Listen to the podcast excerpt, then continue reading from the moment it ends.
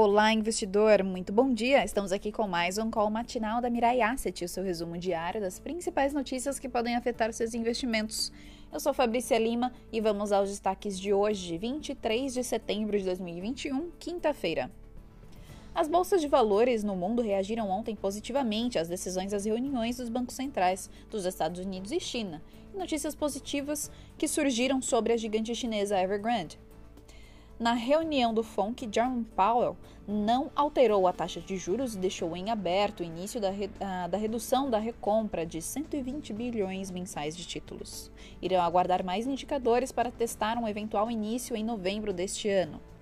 Por aqui, a reunião do Copom também não trouxe surpresas, sendo que a Selic foi aumentada em 1%, passando a taxa para 6,25%.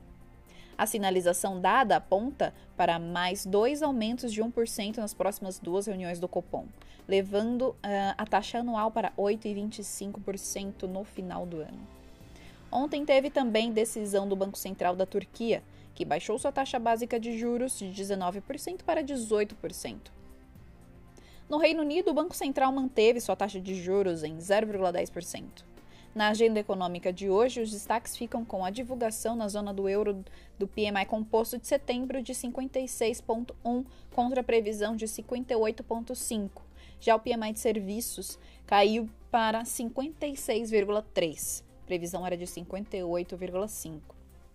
E o industrial cai a 58,7. Previsão era de 60,5. Ainda hoje teremos nos Estados Unidos o Índice de Atividade Nacional e indicadores antecedentes de agosto e os PMIs industriais, serviços e composto de setembro. O FMI divulgou sua revisão de estimativas para a economia do Brasil. O fundo prevê crescimento do PIB de 5,3% em 2021, de 1,9% em 2022 e de uh, eh, 2% em 2023 previsão do IPCA em 2021 está em 5,8%, 3,7% para 2022 e 3,3% em 2023. Por aqui, uma boa notícia surgiu da indústria automobilística, com a montadora GM, que ficou com suas unidades em São Caetano do Sul, em São Paulo, e Gravataí, Rio Grande do Sul, paradas por falta de insumos há dois meses, anunciando o retorno de suas atividades. Do lado político, o fluxo de notícias também é positivo com o avanço das discussões sobre precatórios, reforma administrativa e outros temas importantes que estavam travados no Congresso. As bolsas de valores no exterior operam em alta nesta manhã de quinta-feira, sinalizando mais um dia de recuperação do mercado acionário global. E para o Ibovespa, a sinalização também é positiva, devendo acompanhar o bom humor de seus pares no exterior. Vamos agora aos principais índices e commodities de hoje. Um, ontem, fechamento do Ibovespa foi de mais 1,48% a 112.282 pontos. O dólar fechou em uh, mais 0,34% a R$ 5,30. S&P 500 em mais 0,95%. Nasdaq Index uh, em 1,02%. Selic acumulado no ano fica em 2,38% e a poupança acumulada do ano fica em 1,36%. Na Ásia, as bolsas de valores fecharam mistas, com o Nikkei fechado, que é feriado, e Xangai em mais 0,38%. Na Europa, as bolsas abriram em alta, com Londres em mais 0,14%, Alemanha em mais 0,76% e França em mais 0,77%.